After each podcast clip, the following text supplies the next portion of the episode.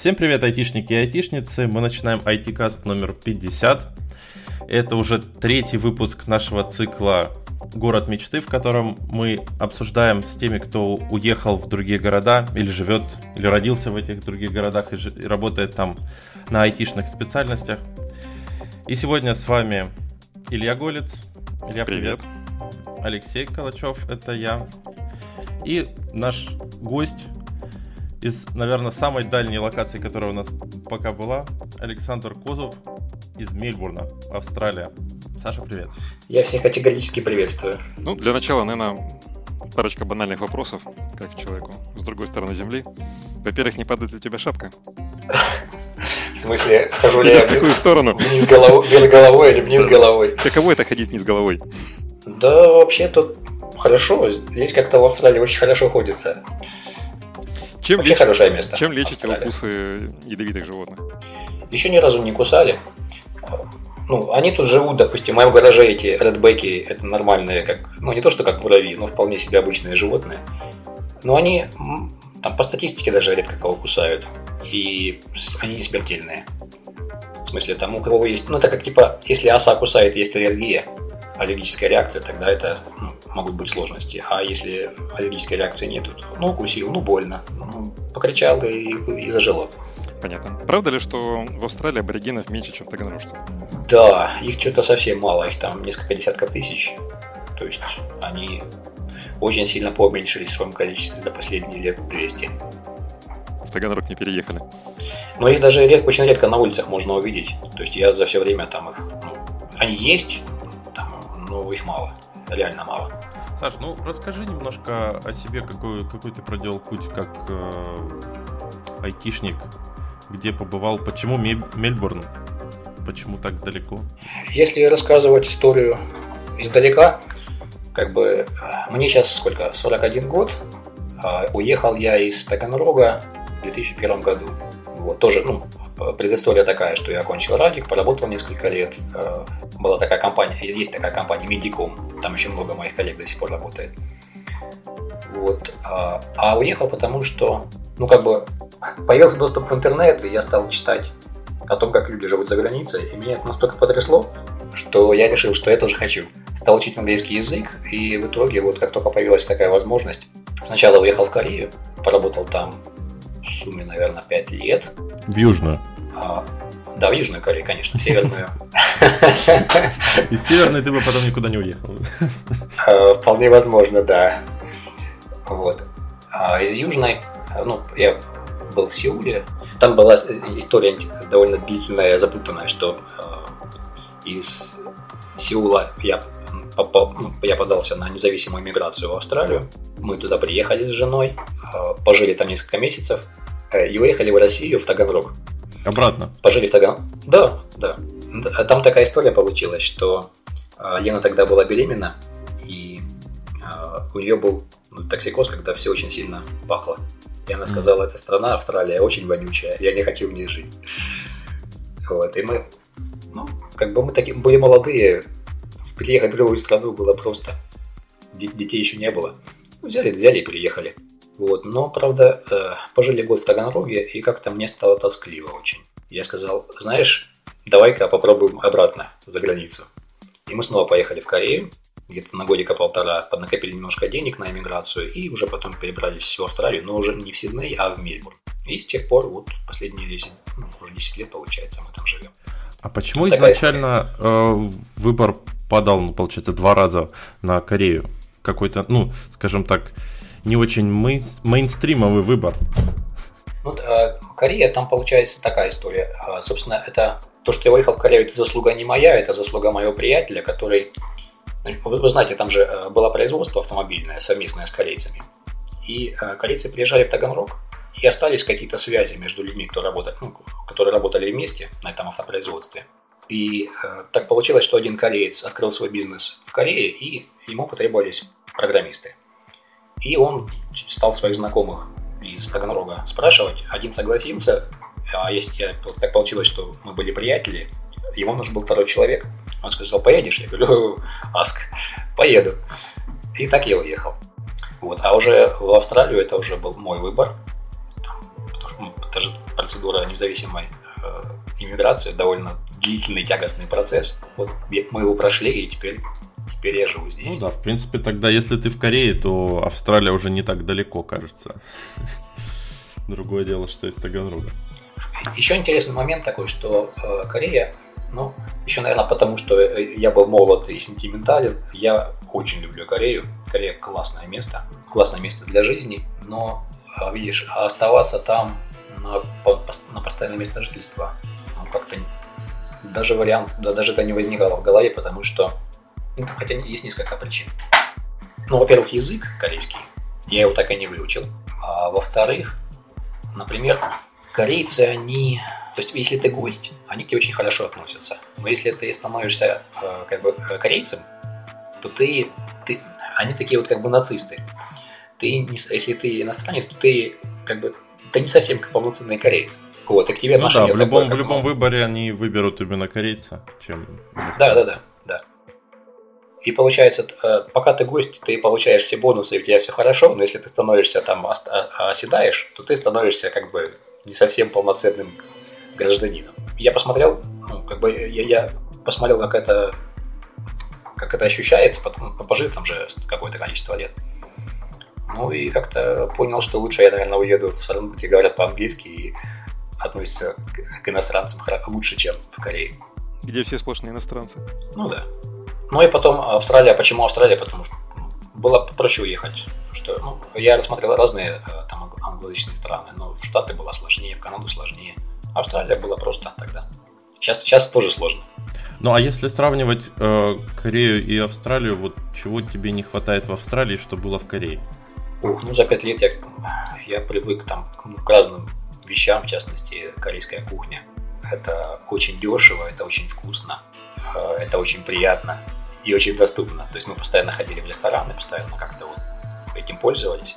Э, и первым делом, я помню, когда мы приехали в Сидней, первым делом мы пошли в корейский ресторан. Но это был шок, потому что даже, даже корейцы, которые готовят э, рис в Австралии, они там рис другой. Он, он, он не так, он там иной вкус там.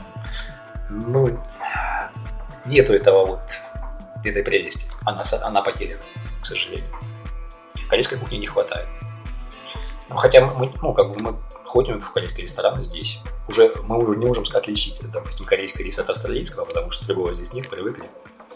Но то, что кухня э, в Корее совершенно изумительная, это да. Вот. Потом, что еще не, что еще не хватает, а, в Сеуле, ну, Сеул такой центр, где технологически, э, допустим, если взять тот же интернет, да, вот скорость там 100 мегабит э, в секунду на, на закачку интернета, она, она была в Сеуле доступна 17 лет назад как самый, как самый дешевый интернет-тариф. Сейчас в Австралии у меня даже такого нету. Я знаю, что у вас в Таганроге он сейчас есть. Потом всякие найти э, электронные новинки, там компьютеры, всякие гаджеты. Это было очень дешево и доступно. Все эти там масса рынка этих электронных в Сеуле все это было. Ну То да, там же Samsung, новое. LG правят бал. Да, потому к тому же производство там Тайвань, все это рядышком, поэтому все привозится туда, все это близко, дешево, огромный выбор. И когда приехал в Корею, то есть в Австралию, нужно было купить там компьютер, тут цены в несколько раз дороже, это было, это был шок, конечно. Сейчас к этому уже привык. Как в деревню вернулся, да? Да, Австралия такая глубинка, где все, ну, все далеко, там моды, фильмы, к нам все приходит с большим опозданием. Э, электроника, интернет-скорости, все это приходит с большим опозданием. В этом смысле мы такие, да, ну, как какая-то провинция такая. Слушай, а вот ты же ехал работать, вот как бы у нас до этого народ больше там с фрилансами общались. Ты, я так понимаю, ездил работать именно на постоянку в офисе. В смысле, в Таганроге? Нет, ну когда ты уезжал там в Корею, ты же ехал работать а, ну да. на постоянку в офисе. Да, да, да. А да. как вообще вот, э, если сравнить условия работы, отношения там работодателя к сотрудникам, какая была разница? Так, ну смотри, а, мне повезло. Я работал в маленькой компании, и у нас начальник был очень такой, очень адекватный, он очень бережно относился к работникам. Но э, был у меня опыт такой, что я работал э, периодически, как бы, ну не периодически, а работал, выполнял там заказ, и иногда работал в офисе другого там, товарища корейца. Вот там условия были совсем нехорошие. И, то есть он такой пожилой был, очень категоричный, очень такой традиционный чувак. С ним, ну, то есть, знаешь, небо и земля. И, и я знаю, это, допустим, ну, многие ребята, которые работают на, там, на LG, на Samsung, а, очень много жалуются, что ну, там такая очень жесткая кастовая система, иерархическая. То есть ты приезжаешь туда, даже если ты очень хороший специалист, то у тебя ну, карьерный рост, он просто закрыт, и ты вынужден там подчиняться всем начальникам, которые не всегда компетентны. Вот это вот как бы такая вот традиционность, как, типа конфуцианское общество, где очень жестко построена иерархия, которая не меняется. То есть она не такая гибкая, она очень такая старая, устаревшая, что ли, вот такое ощущение. Ну, ты имеешь в виду, и что там, это, там это чувств... даже там для это айтишников, не только на производстве? Да, а, вот, вот, вот в этих больших компаниях там все очень э, жестко, в смысле, ну, по крайней мере, опять же, я не был там сам, но я, я сужу по рассказам других ребят. Там вот э, как-то некомфортно, в смысле. То есть вот этой свободы, там, что ты в чем-то компетентен, и ты получаешь продвижение какое-то по службе, там это то есть тебя наняли работником в этой области, и ты там работаешь в этой области. Ты не сможешь стать начальником, ты не сможешь стать там, начальником подразделения, ты не сможешь, скорее всего, не сможешь перейти даже на другую область, где ты там, возможно, более компетентен. И, ну, то есть все очень, все очень э, фиксировано, как-то так. И, ну, вот так, такая, такая культурная особенность. А в Австралии ты сейчас в офисе или фрилансишь? Я в офисе. Э, я тут поменял, ну, я не часто меняю работу. Ну, пару работ я поменял. Э, и ну, здесь очень комфортно. Ну, поскольку все иммигранты, э, к иммигрантам очень такое отношение. Ну, совершенно как бы как, как своим, да.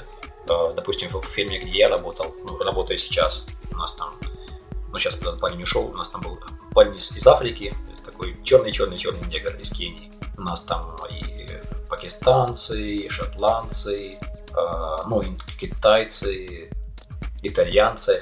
Ну, в общем, такой пестрый коллектив. Хотя у нас там всего там 25 человек сейчас в компании в офисе сидит. И такой пестрый коллектив из разных-разных этносов. И все очень, очень дружно, очень хорошо, в смысле очень, ну, как сказать, очень такая вот дружелюбность есть, когда ну, откры- и открытость ко всем этим разницам культурным, там, личностным каким-то там. Не важно, что ты ешь там и как это пахнет, все как-то, этому всему есть space. И ну, это, это классно ощущать.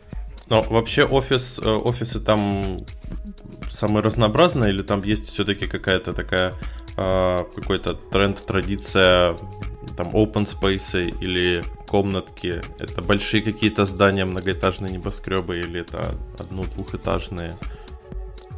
Это все зависит. Э, есть компании, где... То есть, если ты находишься в Сити, и компания большая, то у тебя там есть одни условия. Ну, опять же, зависит очень от э, культуры в компании. Есть компании, где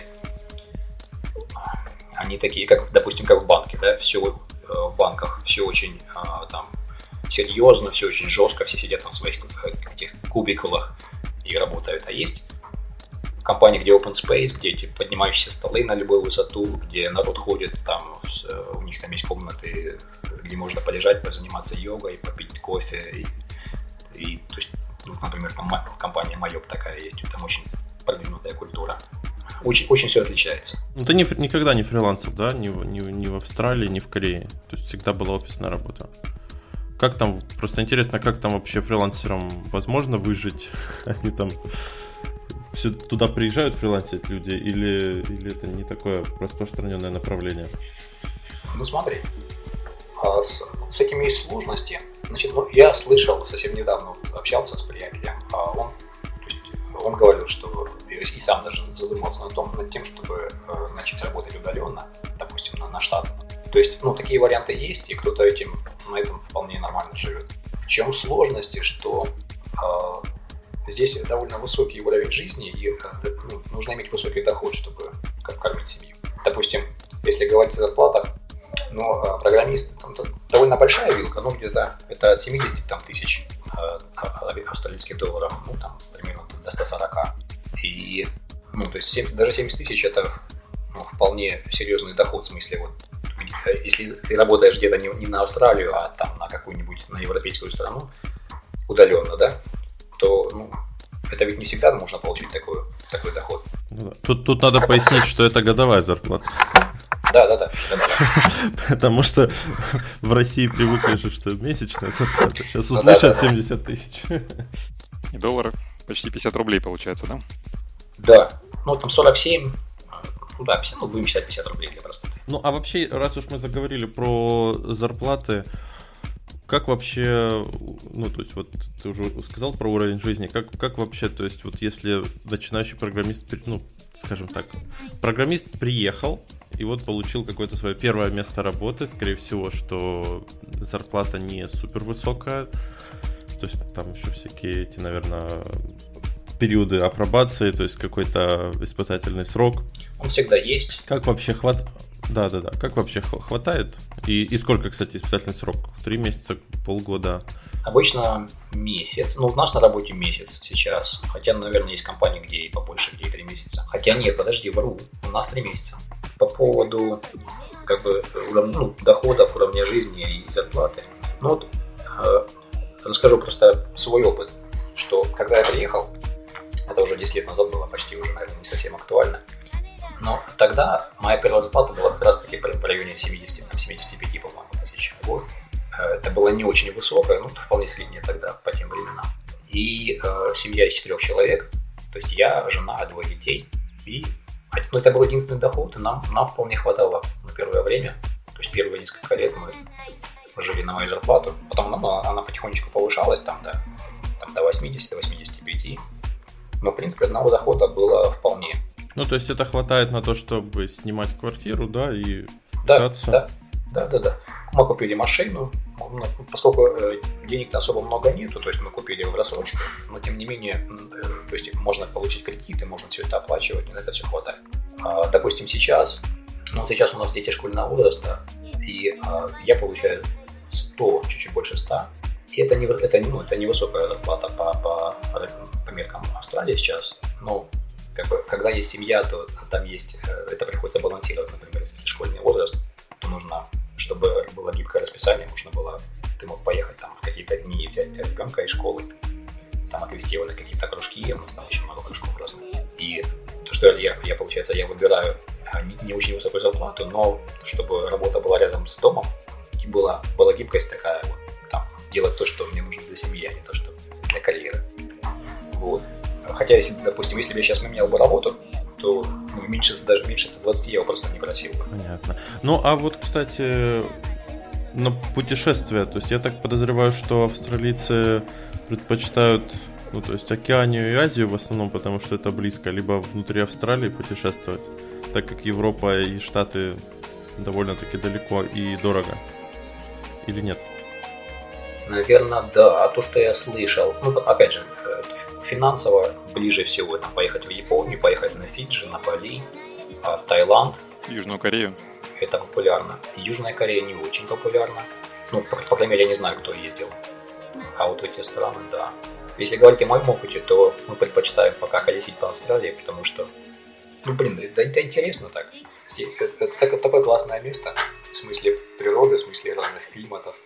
И сейчас дети подросли, у нас, получается, школьники, там, 12-10 лет и мы постоянно кемпимся, и здесь классная природа. Она очень чистая, она очень блин, классно, здесь здорово. Кемпиться здесь классно. И мы каждые каникулы куда-нибудь. Вот хотим а, каникулы, которые будут в сентябре, мы как раз только что купили внедорожник четырехприводной и решили сами поехать а, в пустыню наконец. Есть такое местечко Broken Hill, где снимали, по-моему, Mad Max. Помните такой фильм? Безумный Макс.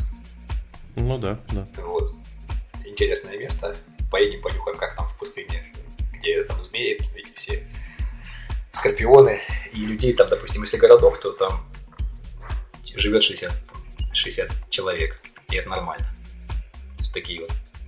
В общем, здесь интересно. Слушай, я вот где-то читал, что народ ближе к пенсии садится на машину и начинает именно системно колесить по стране, деньги закончились, деньги сел на время, поработал, потом поехал дальше. Насколько такая штука как бы популярна, может быть? Не популярна совсем. Я, я тоже об этом читал, но это как бы для людей э, уже пожилого возраста. У меня среди них э, как бы нету контактов, чтобы сказать, что это там популярно, я кого-то знаю. То есть у меня есть, есть контакты среди австралийцев, все-таки уже 10 лет здесь живем. Но таких семей я не знаю, кто вот так, получается, решил провести свою, свою старость. А здесь в основном э, есть дома, ну, это не совсем дома престарелых, это такие, как бы, называется здесь э, retirement village, то есть, ну, там, где ты уходишь на пенсию, да, retirement village. И э, ты когда, когда ну, преклонный возраст наступает, ты продаешь, допустим, свое жилье, обычно же уже жилье выкупленное, и э, там покупаешь домик или там домик в этом вот вилладже, в этой деревеньке, и живешь там, доживаешь, там есть персонал, который за тобой смотрит, за тобой ухаживает, и там все очень-очень сильно. И это, это, ну, это э, жилье, жилье там оно такое недорогое, и в смысле и расходы на, на жилье недорогие, и люди так, таким образом там доживают без. То есть за, за ними не смотрят дети, а они там именно вот в этом Retirement Village, они там вполне, вполне достойно доживают. А так вот там удаленно, вот это, вот это удаленно поработать на столицах там или поработать из дома на свой офис, такая штука. Э, на... Среди моих знакомых вот никого не знаю, кто работает удаленно. Допустим, наша компания, у нас есть удаленные работники. Я знаю, что у нас есть несколько человек из Молдовы, и они на нас удаленно работают. Вот. То есть работать на Австралию проще, опять же, потому что ну, уровень зарплат высокий. И если ты живешь там в там, Молдове. Хотя, наверное, даже если ты живешь в России, то работать на Австралию, это, наверное, классно. Особенно если где-нибудь во Владивостоке. Ну да, да, если, если временная, временная зона нормальная, совпадает близко, то да. А как вообще с, э, дела обстоят вот с э, заведением друзей, так сказать? Потому что вот в Европе, ну, в частности в Германии, здесь как я заметил, русские не сильно контачат с немцами в силу, видимо, каких-то ментальных различий. А, и как это в Австралии происходит? То есть там тоже русские кучкуются сами с собой? Или все-таки там, ну, как, как у тебя получилось? Есть ли у тебя друзья там из других, скажем так, те, кто, например, там азиаты или из кто приехал, или кто, кто жил там в Австралии, то тебя... Кто не наших.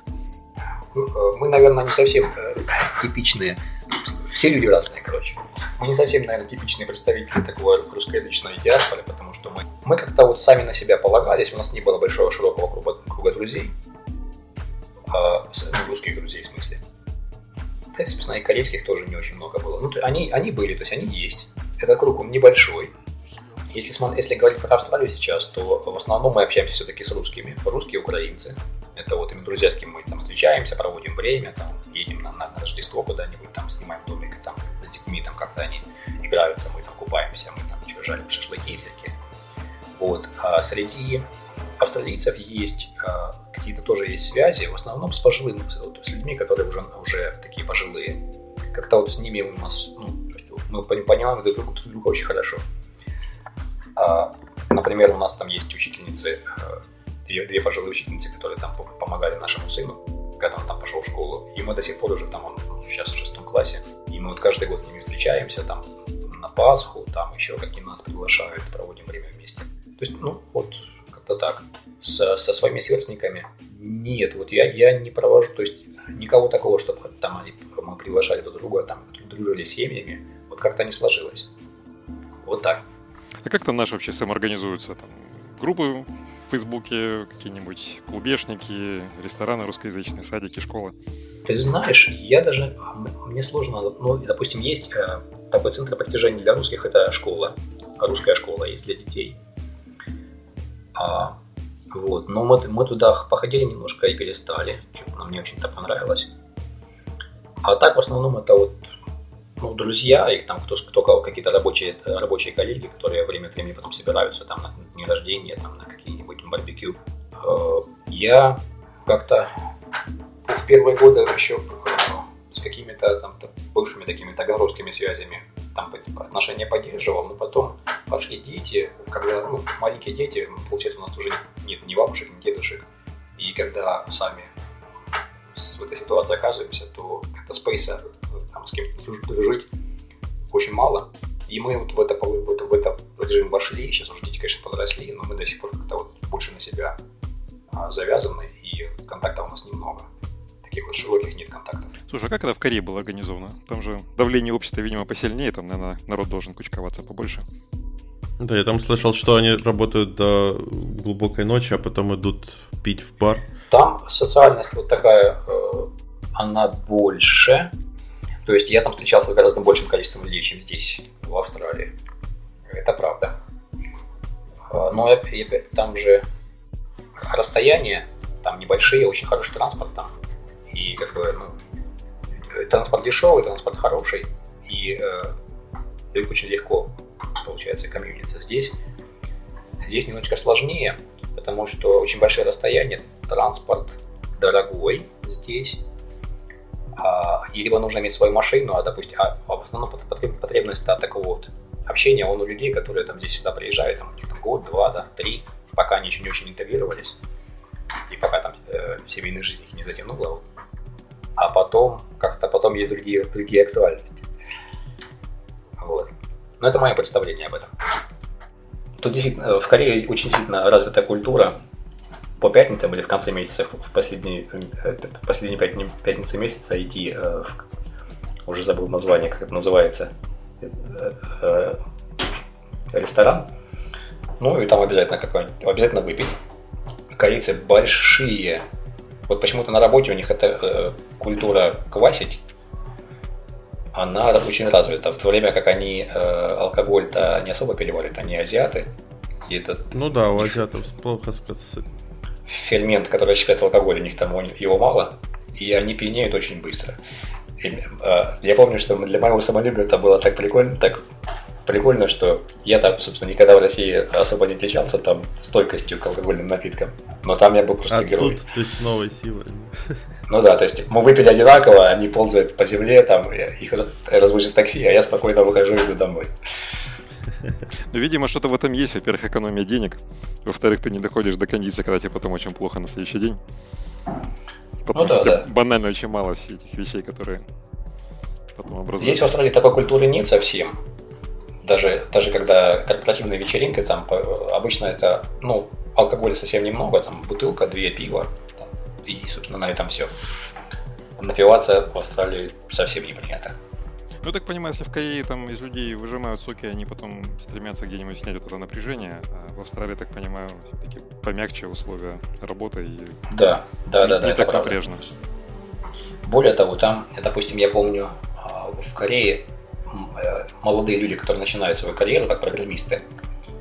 Вот я был потрясен, когда в одном месте, в одной конторе я видел, что э, парень студент вчерашний, он только уже начал работать, уже там, допустим, год работает, он на работе просто ночевал.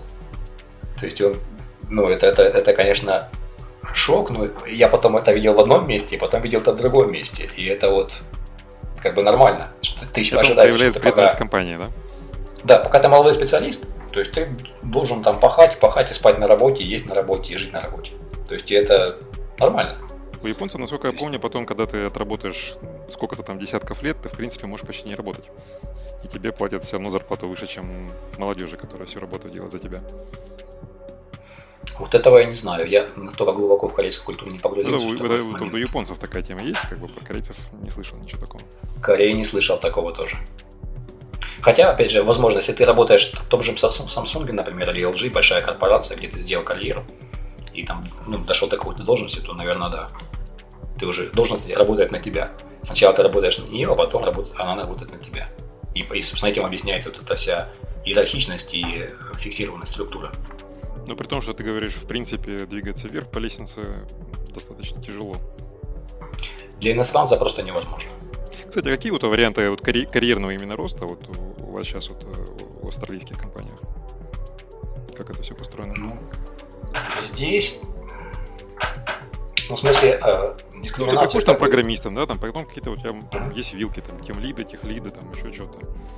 Ну, они, они есть.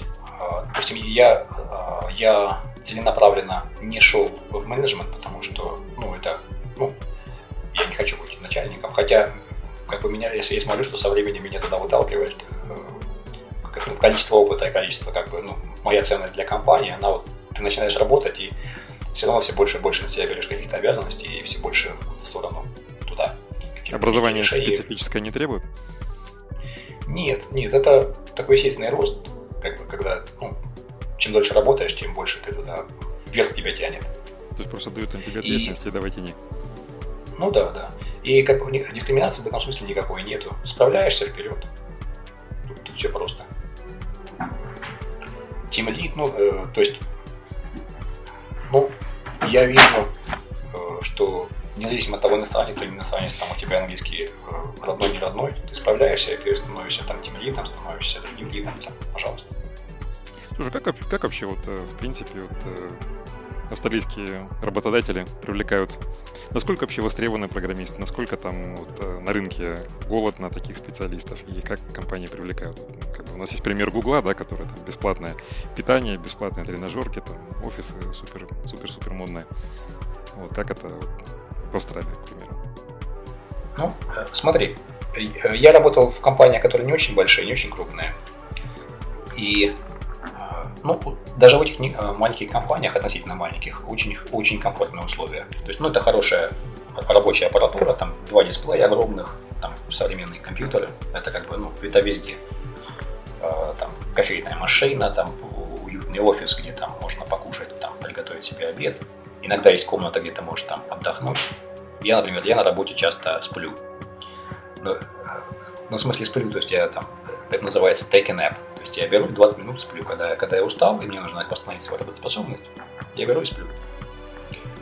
И это нормально. Никто, ну, то есть это нормально воспринимается. Никогда никто там меня не спрашивал, что я делаю. Мечта, просто мечта. Ну, в смысле, вот отношение к работнику, она очень, э, очень уважительная. Допустим, еще такой момент, опять же, из-за того, что люди все приезжие, э, очень разные, и там разных цветов кожи, разных э, акцентов и так далее, совершенно немыслимо представить себе, что кто-то кого-то оскорбит, там, черножопый кого-то, типа, как у нас в России, например, там, ты черножопый, там, или ты, ты такой-то, это просто невозможно себе даже представить. То есть это, это настолько в культуре отсутствует, этот, этот вот а, негатив отношения там, других рас и культур. Я, то есть это настолько дико, что даже невозможно себе представить. Вот. Ну, видимо, потому что это, опять-таки, чуть-чуть больше в жизнь въелось. Потому что ну, больше э, людей других. Там есть еще это, а, как бы это сначала впитываешь, ты когда живешь в, этой, в этом вот э, социуме, ты это впитываешь, эти правила. Но, кроме того, я, например, совсем, совсем недавно узнал, что на самом деле это э, criminal offense. Если ты кого-то оскорбишь на работе по, по религиозному, по этническому, там, по какому-то другому признаку, это, ну, то есть можно заявить в полицию, и у тебя будут неприятности. За картинки ВКонтактике в полицию тянут? О, нет, такого я не слышал вообще. Или народ не постит такого? Все приучены, я так полагаю, да? я, я не слышал об этом, даже нигде не встречал ни в медиа, ни статей никаких. То есть, как, опять же, это, это настолько, это как бы есть норма, как, которая вот, вообще австралийцы очень послушные, вот, ты, ты впитываешь вот эти правила, и ты им следуешь. И вот, наверное, поэтому, ну, наверное, участи поэтому среда обитания здесь, она очень-очень комфортная, где-то все, все предсказуемо, все спокойно, все безопасно, все вот очень как-то мягко, ну, уютно, комфортно, вот, вот такие вот слова. Несмотря на то, что вроде как это земля бывших заключенных. Да. Э, смешно, что иногда э, ну, некоторые э, гордятся своим прошлым, и говорят, я там, там один из первых поселенцев, у меня там, значит, пра-пра-пра-прадедушка сюда приехал там в тысяча таком-то году, вот у меня там все есть все родословное, он там раскрывает и показывает тебе. Я там... Дедушка головорез, да? Заслу... Заслуженный австралиец, да. Практически абориген. Здесь, здесь это родство с этими criminals, конвикс, конвикс, как они называются, это даже такая предмет гордости. Слушай, ну вот в бытовом плане вот эта вот безопасность, как она строится? Вот она по улицам гулять ночью безопасно, там, насколько легко полицейских встретить, как часто они там, например, машины останавливают, сколько камер по улицам, вот как это все организовано. Наблюдение в подъездах, может быть, если многоквартирные дома. Безопасно, очень безопасно. А, допустим, вот по ощущениям, как если э, я вспоминаю, когда я приезжаю в Россию, например, ну, погостить, то вот это вот ощущение, что нужно быть на стороже, там, там, если ты едешь в транспорте, нужно контролировать свои карманы, сумки, там, вот э -э эти все навыки, которые я впитал, будучи, будучи россиянином, они здесь настолько не востребованы, что они просто отпадают. И ты идешь по улице, ты никого там не, не опасаешься, никого не боишься. И вот эта вот свобода, она, блин, ну так классно вот это ощущать. Опьяняет. А полиция, она не опьяняет, она просто, ну, она, она как бы открывает тебя, что ты, ну, как, это, как этого достигли, товарищ? Я не знаю. Ну, я, я, у меня нет на это ответа. Я, Потому я, что, я, к примеру, я, я знаю, готовым. Я знаю, что в Испанию, если ты поедешь, там есть определенный минимальный предел, ниже которого полиция не будет связываться с преступлением. То есть, если тебя с кармана там вытянули 100 евро, в принципе, никто из полиции даже усом не поведет, потому что у них там 400, по-моему, евро — это минимум, начиная с которого они открывают дело. Соответственно, карманники там, в Испании вообще запросто в общественном транспорте. У меня был другой опыт. У меня у меня был такой опыт, что у нас э, мы с ним мы купили дом какое-то количество лет назад, и мне было лень починить ограду. И к нам залез вор и украл iPad. Он ничего больше не, не украл, просто украл iPad. Я так подозреваю, что это наша э, там соседка, которая неблагополучная такая, она там баловалась алкоголем, и, наверное, ей были нужны деньги. Вот она украла только это. Я пошел, заявил в полицию. Приехала полиция, э, снимать отпечатки пальцев, там, то есть все очень серьезно. Правда, она меня дома не застала, и потом э, я так так это делаю. А, то есть они в итоге там ничего этого не сделали, но сам, что отношение серьезное к этому, даже к этому маленькому преступлению, оно, оно было. И общение с полицией у меня было ну, самое положительное. Полицию встречаешь очень редко. Я потом, она есть, допустим, на, там, на станциях, это, не, это называется метро здесь, хотя это, это не подземное метро, но в основном надземное. То есть на вот этих станциях полиция, а, как бы, дорожная полиция в основном это выполняет камеры. Так, на улицах ты полицию практически не встретишь. То есть, ну, ты видишь, эти машины проезжают иногда, она, она есть, но она, она не как-то не, вот, она не представляет угрозы. То есть я полицию не боюсь. Вот если я приезжаю в Москву и вижу полицейского, я, я боюсь, потому что меня там арестовывали, держали там несколько часов. И я понимаю, что это... То есть встреча с полицейским в России, она как-то о комфортном и безопасности э, не веет. А в Австралии... Тебе-то за что? У тебя же баллады окладиста нету. Да вот, слушай, они найдут на что. Оказалось, что если ты, тебе же нужно приехать в Москву и зарегистрироваться, иначе это преступление. То есть вот эти, вот эти дурацкие законы, когда все нужно выполнять по правилам, которых ты не знаешь, но которые, тем не менее, они очень дурацкие, и они есть, и они тебя нагибают. Здесь этого нет вообще. Здесь очень разумные законы.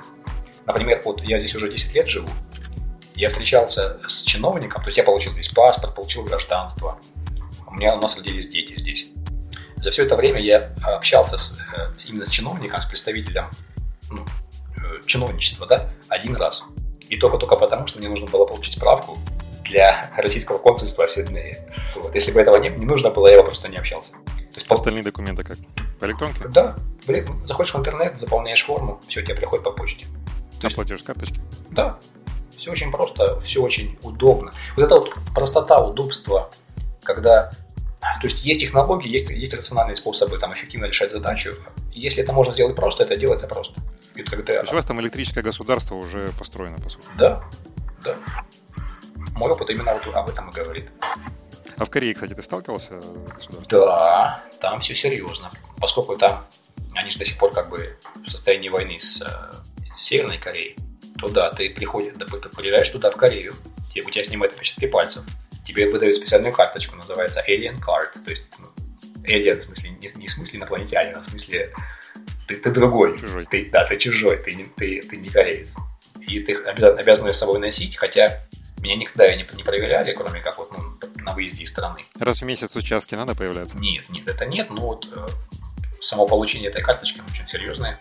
Хотя, опять же, у нас был такой интересный опыт.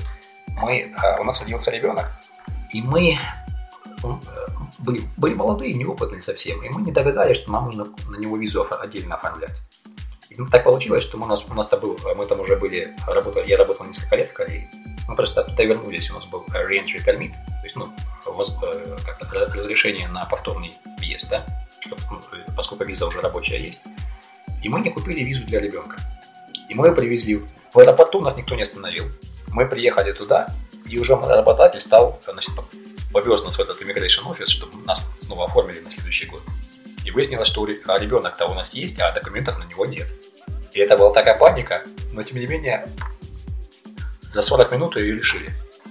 То есть они связались с аэропортом, подтвердили, что мы приехали в страну с ребенком, и как-то так все. Его не украли ни у кого. Да. И все это очень быстро. То есть, казалось бы, нерешаемая проблема, ну, серьезная проблема, да? 40 минут все решено. Ему, да, ему там сделали визу, там все-все-все, все свободно. Все равно 10 лет назад вы ездили самостоятельно вот этот в офис, да, причем, я так понимаю, с работодателем. С работодателем, потому что там эти офицеры, офицеры говорят по-корейски, они такие серьезные лица, как, как у ФСБшников российских, наверное. Все очень серьезно. Вот. Но при этом, видишь, работ, делают они свою работу, и они там фигню не занимаются. Там что, типа, а, ты ну, нарушил закон. Значит... Электрического не было, да, государства? Было, но я, ну, для этого нужно знать корейский язык. То есть там интернетные технологии уже тогда были безумно развиты, все, все делать через интернет. Ну, или, по крайней мере, много делать через интернет, но тебе нужно знать корейский язык. У них, у них же тогда даже, например, самый популярный э, поисковик был корейский. Они не пользовались ни Гуглом, они не пользовались там другими, и у них там были безумные какие-то цифры поисков. Но это вот именно он обслуживает корейский сегмент, но только корейский. Не только на корейском. Ну ты так дальше Аньон ничего не стал, да, учить? Несмотря на то, что работался? В Сеуле вполне хватает английского языка. Вот. Ну, конечно, если ты ходишь, э, кушаешь в рестораны, там какие-то базовые слова там э, сказать, что ты хочешь, и там расплатиться, если узнать цену. То есть э, такие вещи, они необходимы, их, они постепенно у тебя в языке появляются. Ну, практически какие-то такие вот практически разговорные слова э, каждодневного обихода. А в, основ, в основном нет. Ты можешь обез, языком жестов объясниться как-то, и этого хватало. Леша, ты немецкий учишься? Я. Ну вот, кстати, по поводу фраз, да, ну то есть я уже знаю, как там в кафе... Свайбир? И, рас, и, и рас, расплатиться, и чего то показать. Вот.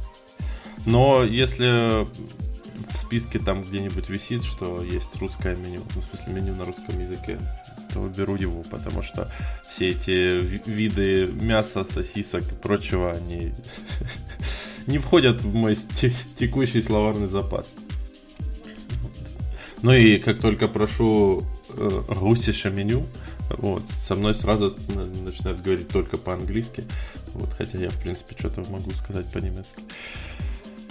А с государством ты по-английски общаешься? Или еще не общался? Ну, с государством лучше общаться на том языке, который ты, в принципе, понимаешь. Поэтому да, на английском. Ну, принимаю, да, в принципе? Так. Ну, это зависит от человека и зависит от э, самого, э, собственно, учреждения, с которым ты взаимодействуешь. То есть, например, э, здесь есть учреждение, где регистр... ты регистрируешься по месту жительства. И этих учреждений много, они районные, но в принципе ты можешь пойти в любое, э, то есть не обязательно твоего района. И вот что интересно, что чем э, я это до сих пор не могу понять, но чем центральнее, то есть ближе к центру э, учреждения, тем меньше шанс, что там будет человек, знающий английский. Поэтому мне порекомендовали вот второй раз, когда я переезжал, поехать куда-нибудь там на окраину. И действительно, там девочка спокойно на английском мне все объясняла.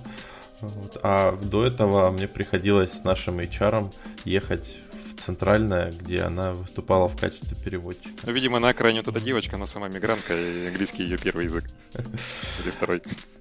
Ну, может быть. Вообще интересно, что здесь же, ну, в Германии, когда ты оформляешь э, визу, вот эту Blue Card по работе, там ты приходишь в отдел иностранцев, и, в принципе, там с тобой общаются на английском, ну, то есть как бы сам Бог велел, потому что туда приезжают, скорее всего, не немцы. Вот. Но мне рассказывали, что ребята, ну то есть потом, когда, например, человек, если он женат, он перевозит жену и оформляет жену, то это надо делать уже в другом учреждении, и там, так как закон прописан не очень хорошо, там зависит от того, какая тетенька тебе попадется, и бывает, и бывает, что они там сильно возмущаются, что ты или жена не знают немецкий, что там какой-нибудь нужно там сертификат дополнительный принести.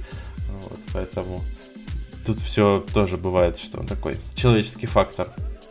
Ну, хорошо, хоть в Австралии там английский, то есть с английским, я думаю, проще. Там Все на английском говорят. А еще есть интересный момент, хочу добавить. А, меня потрясло, что, например, тебе нужен какой-нибудь официальный документ заверить, да? у тебя есть копия, тебе нужно там подтвердить, что копия правильная. Если вы в России, тебе нужно идти к нотариусу, получать нотариально заверенную копию, платить за это деньги. А здесь есть... Ты можешь пойти в любую аптеку, и, допустим, ну, специ... медик, он, у него есть лицензия, и у них они обязаны выполнять такой так называемый public service, то есть, ну, как бы общественное, создавать общественное благо тем, что они служат обществу. И они под, под свою, то есть их лицензия позволяет им заверять документы бесплатно. Они делают это совершенно бесплатно любым людям. И ты получаешь свою заверенную копию этим специалистам, ставить на свой штампик, подпись, что да, копия верная. Ты, это можно, можно нести в суд, можно нести куда угодно. Вот. Такая, такой прикольный момент. Забавно. У нас как раз с нотариусом я один раз сталкивался с проблемой, мне нужно было получить ключ подписи для программок. Вот, а там чуть-чуть усложнили условия, нужно было пачку документов, и их еще заверить. Я прихожу к нотариусу, мне нотариус делает круглые глаза, говорит, вы что, я такие документы не заверяю. До свидания. А, кстати, вот ты упомянул про аптеку. Как вообще там с медицинской страховкой? То есть это какая-то лотерея, как в Штатах, ты не знаешь, но где-то обязательно попадешь на бабки? Или, или все более либерально? Это больше похоже на Канаду, где если ты а, либо ты гражданин, либо ты пиар, то есть перманентный резидент, у тебя ты получаешь Medicare карту, и ты платишь там за нее год там, тысячу долларов, там, или тысячу, я сейчас не скажу точно сумму, я, я не очень хорошо знаю финансовую сторону жизни. Вот. И ты бесплатно получаешь всю, всю весь необходимую, всю необходимую помощь, если тебе, конечно, нужна операция какая-то дорогая. Если, короче, такая ситуация. Если у тебя life-threatening операция, то есть, допустим, ты там, тебе диагностировали что-то, от чего ты можешь умереть, то это все бесплатно. Но если у тебя есть э, там какая-то болячка, она тебя беспокоит, но это не является life-threatening, не, опасность, ну, не является опасной для жизни, тогда тебе нужно самому оплачивать эту операцию. Или там, или там. Зуб полечить это все, в принципе. Uh, да, зуб, зубы лечить за свой счет. Есть, есть там сейчас страховки, которые частично это покрывают. Но я, я первый, первый год этим пользовался, пока понял, что это бесполезно, потому что, допустим, приходишь лечить зуб, платишь там за пломбу, там, э, допустим, 300 долларов, а тебе страховка возвращает там 60. И ты, поскольку это происходит нечасто, а платишь ты там, страховка стоит тысячу, больше тысячи долларов в год, смысла в этом я большого не вижу, я от этих тех страховок отказался, тут сейчас сижу только на медике. На медике хватает за глаза для всей семьи, ему сколько лет э, там, болеем, и всего, всего этого достаточно. Ну и вопрос, может быть, немножко как устаревший, так как ты там уже давно. Э, что нужно было, чтобы переехать? То есть, наверное, надо знать английский, сдавать какой-то экзамен. И что-то еще? Какой-то, наверное, контракт на работу? Или можно просто... Смотри, расскажу свой опыт. Ну, наверное, нужно быть удаленным на всю голову, чтобы переехать в другую страну, потому что это непростая штука. Что, ну, если, допустим, если мы говорим о, о независимой миграции, если, если ты нашел работу и видишь по рабочей визе, это одна история, это довольно легко. Но если ты занялся иммиграцией, то тебе нужно там получить все эти собрать документы, связаться. Ну, то есть это там занимает много, там, месяцы, иногда годы. А по приезду сюда, а, ну, я ехал, поскольку я уже за границей жил, у меня есть такой вот уже опыт, как, как, как жить за границей, что важно, что не важно, то когда я ехал, я заранее связался с этими там, агентствами, которые по поиску работы. И там, когда я приезжал, я знал, что у меня все, все первые две недели меня расписаны все по интервью. То есть я уже заранее нашел места, куда я подаю, хочу податься на работу, заранее туда все разослал. И просто я, я приехал, и так, каждый день у меня несколько встреч. За две недели я нашел работу и стал работать. Ну, это если, если вот идеальный вариант, когда все хорошо организовано. А по поводу денег, чтобы переехать, ну, 10 лет назад нужно было примерно 1010 американских австралийских долларов, чтобы переехать. Сейчас, наверное, уже больше, сейчас, наверное, 15. Это именно на текущие расходы или там какой-то депозит? Ну, чтобы, чтобы при, как бы, из, из, нет, из расчета, что ты приезжаешь, снимаешь жилье, а первое время там как-то, э, как пока у тебя нет зарплаты, ты живешь. Я приехал сам без семьи сначала, и на, ну, за, там, за две недели я нашел работу, и, собственно, мне этих 10 тысяч хватило за глаза. Ну, нужно иметь небольшой, там, пару тысяч, там, тройку тысяч, четыре, четыре тысячи э, подушку безопасности, чтобы это прожить там месяц-другой. Ну, вот как-то так. И ну, это мой опыт. И как делали другие люди, я не знаю, не спрашивал, честно. А вообще, ну, ну вот в, в тех, э, на тех местах, которые ты работал, активно берут э, людей за границей или все-таки предпочитают тех, кто живет, так сказать, Местно. через дорогу? Нет разницы. Нет разницы, а, когда, ну, поскольку я, я уже здесь много лет я участвовал в процессе набора работников, а решает все твоя квалификация. Если ты квалифицированный, неважно кто ты, неважно какой ты, какого цвета там, главное, главное, ты хорошо себя показал на интервью, ты знаешь свою работу, мы тебя берем. Отношения именно. Диплом смотрят? Диплом ни разу не вижу, смотрели. А хотя это важно. Диплом важен. Ну, то есть, то, то, ну, то есть его надо подтверждать, да? А, что, ну, когда, ты, когда а, я сюда приехал как, как иммигрант, то да, это часть процесса, иммиграционного процесса, что как бы если ты skilled, то есть э, skilled мигрант, то есть у тебя есть профессия, и профессия, ты должен ее подтвердить. Подтвердил, поставили галочку, все, ты едешь, и ты можешь уже как работу, знаешь, что у тебя То есть ты имеешь в виду, что это важно государству, но не очень важно работодателю? Э, работодателю, он смотрит на это. То есть, если у тебя нет диплома, то, скорее всего, ну, ты, это, это disadvantage, это ты можешь, э, тебе нужно доказать, как бы сильно постараться, чтобы доказать, что ты э, квалифицированный работник. Вот, Саш, когда ты первый раз, получается, приехал, какие-то, может быть, вещи тебя зацепили, удивили, помимо того, как ты отметил, отношения между людьми, может быть, какие-то еще вещи бросились в глаза интересные? Ну, из того, что я помню, э, меня потряс Мельбурн, да, Сидней, первый был Сидней, э, то, что есть э, австралийский город, это есть Сити, где это довольно компактная, как такая область, где есть небоскребы, где там супер все офисы, там все очень, очень по-современному круто. И вся остальная, 90% всего остального города, это просто большая-большая деревня. Одноэтажные дома, иногда двухэтажные дома, все э, деревья, кусты, все очень зелено и очень мало людей. Улицы пустые, и, ну, да, соответственно, поэтому транспорт это довольно серьезная проблема, потому что расстояния большие, и нужна машина. А в Асе, допустим, если есть день... То есть там как, так, как в Штатах, да, да без машины? Да, без машин. Я где-то встречал статистику, что 98% семей австралийских имеют хотя бы одну машину. Ну, вот это согласуется с моим опытом. То есть машина есть почти у всех. Хотя бы одна. Что без нее сложно. Но остальное, как бы, в остальном я, в принципе, ну, уже был на этой за границей готов, потому что Корея Корея, Корея был шок, потому что после России попасть за границу, где совсем другая культура, эти палочки, которые, которыми нужно научиться есть, это очень острая еда. Вот это совсем другие какие-то отношения непонятные. Но вообще, вообще вот эта поездка за границу, где ты как бы, она очень сильно расширяет твой мир, потому что ты видишь людей, которые совсем иные вещи считают нормальными. Совсем они по-другому как бы вот мыслят, говорят, у них э, другой юмор, у них то есть это понятие, что это тоже нормально, очень сильно расширяет как бы вот вообще твое представление о, о мире, о нормальности. Ну, ты, ты бы вот советовал людям попробовать поехать в Австралию? Да не обязательно в Австралию. Вообще куда-нибудь э, просто выехать за пределы своей страны, и, ну, я считаю, это просто ну, это настолько важно э, в смысле вот сам, в смысле развития себя, как, как чтобы понять, что то, то, то, к чему ты привык, это не единственный способ жить что есть совершенно иные, иные люди, иные культуры, которые тоже, для них тоже, они очень сильно отличаются, и тем не менее тоже нормально. И вот пока ты не поедешь за границу, и ты не поживешь там, и не поймешь, что вот эти люди, которые так сильно отличаются, они нормальные, это так просто, ну, это нужно пережить. Мне это нужно было пережить, по крайней мере. Ну что ж, предлагаю на этой позитивной ноте и завершить наш сегодняшний выпуск. Спасибо, Саш, что пришел, поделился с, с нами своим опытом работаешь... Удовольствие взаимное. В Мельбурне и в Корее. Удовольствие взаимное. Спасибо вам, ребят. Вот. Давайте. Счастливо. Всем пока. Пока. А, всем спасибо за эфир. Пока-пока.